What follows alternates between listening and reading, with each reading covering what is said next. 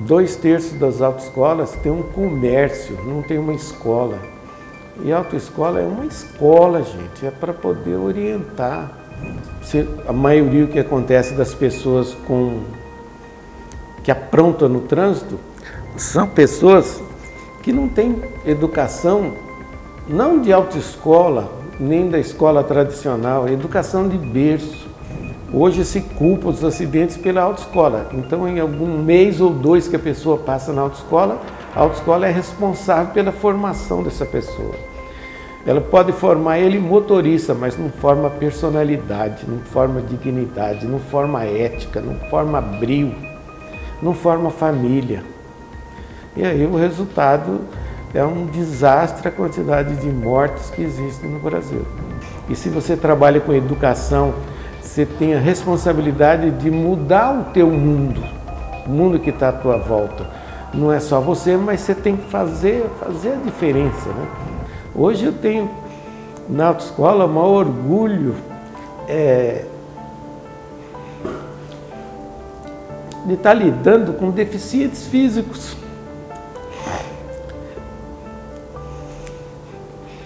As pessoas com necessidades especiais me traz uma realização tão grande que não tem preço. O que se faz não é nada mais do que você incentivar, do que você motivar a pessoa. Né?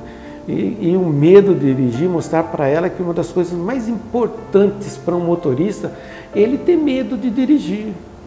Porque o cemitério está cheio e outros tantos que eles levaram de pessoas que não tinham medo, que não tinham limites, que além de não conhecer esses limites pessoais, não conhece os limites de uma máquina, de um carro, que um carro, se você quiser, ele pode até voar, mas o fim vai ser trágico.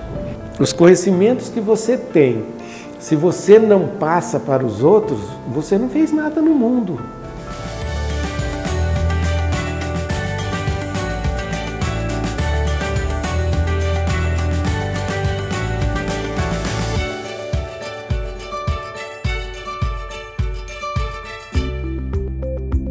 Eu nasci aqui no bairro Guarani, tive uma infância normal, feliz.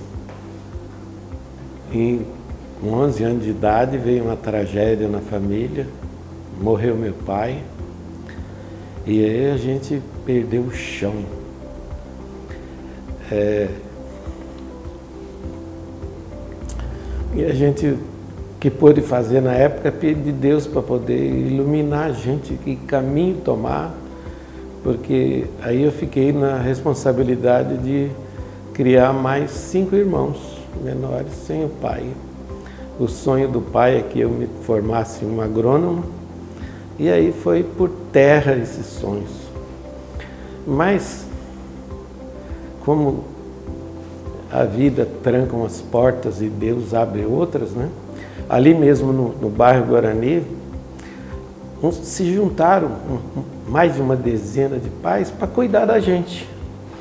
Não era cuidar de dar comida, mas de orientar, de educar, de mostrar o caminho que a gente devia correr para ser uma pessoa digna. Me formei professor, fui primeiro professor formado no bairro Guarani, dei aula lá, até me formar na faculdade. É, aí eu passei em concurso do Banco do Brasil de professor e fui, fui para São Paulo. Trabalhei na Burrogues, na Ródia, na Bordon, mas aí, por coisas da vida, eu tive quatro filhos. E trabalhando, trabalhando nas indústrias lá não era o suficiente para não visualizava um futuro para os meus filhos, porque o salário que eu ganhava não ia conseguir pagar a faculdade para um filho, eu tinha quatro. Aí nós fomos pedir demissão no serviço, compramos uma mercearia é, com a ajuda da família, de amigos, e daí a pouco já tínhamos uma padaria maravilhosa lá em São Paulo.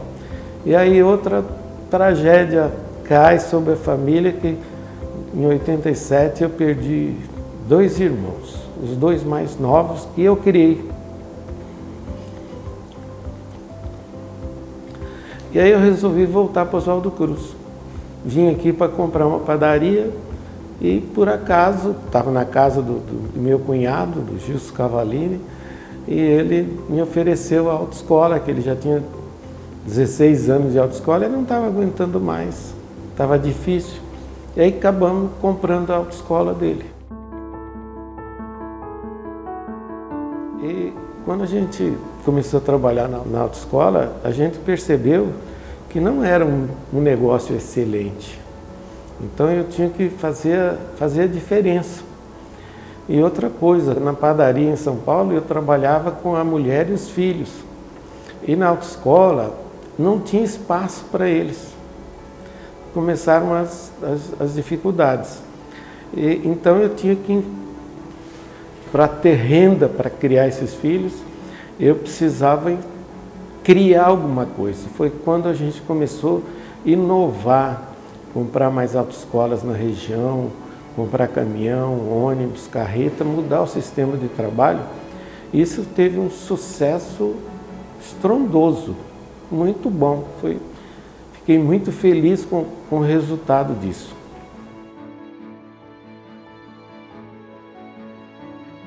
O trabalho é uma coisa importante na vida da gente, mas a gente, na hora de trabalhar, precisa ter conceitos do que você está fazendo, para que você está fazendo, onde que você quer chegar e, e se aperfeiçoar. No mínimo, Qualquer setor que você seja, você tem que lutar para ser o melhor, que sempre foi o foco da minha vida. Ser melhor naquilo que eu faço. Começando lá, lá em casa a gente aprendeu a ser o melhor filho, o melhor irmão, né? depois o melhor amigo. E no trabalho você passar isso, transmitir isso para as pessoas, que você, independente do que você faça, você faça o melhor que você consegue. Se o melhor é, tem resultado financeiro, é fruto do teu trabalho, é fruto do teu esforço, é fruto da tua dedicação. Aí você consegue chegar onde, onde você quer, que não precisa muito, né? Isso não é só como empresário, na vida também. Eu vejo três pilares mestres na vida da gente. É, o primeiro é Deus. Se você não acredita em Deus, se você não tem fé, se você não é capaz de agradecer as coisas que você tem, você não tem condição de pedir ajuda também. Você não tem a tal da moral e dignidade, você não tem condição moral nenhuma de pedir para Deus se a hora que Deus mostrou a chance de você fazer alguma coisa você não fez. Então, o primeiro pilar é Deus. O segundo pilar é a família. Se você não tem uma família digna, uma família com Deus presente, é, não existe empresa que sobrevive. Então tem que ter Deus e tem que ter a família. Terceiro colocado é o trabalho.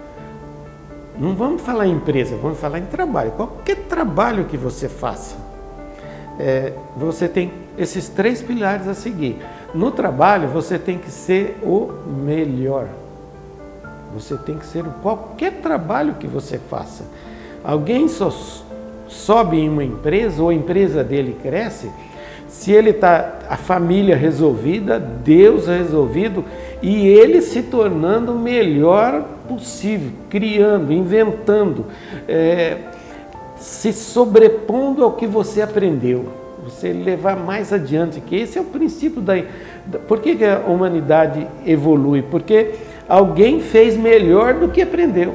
E se você não fizer isso melhor do que você aprendeu com relação a Deus, com relação à família com relação ao trabalho, o resultado é a empresa desmorona. Agora, mesmo na empresa, você está falando agora que eu já eu já estou em fim de carreira, mas hoje eu tenho, eu tenho objetivos aqui dentro da empresa. Os filhos estão resolvidos, mas eu tenho funcionários que, tra que trabalham nessa empresa há mais de 40 anos. E esses funcionários agora, a gente precisa dar a eles uma aposentadoria digna, o melhor que você puder.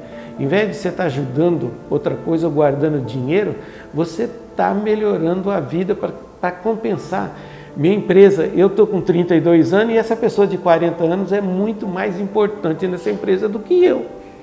E eu preciso ajudá-lo a ter uma aposentadoria digna. Acho que está bem por aí.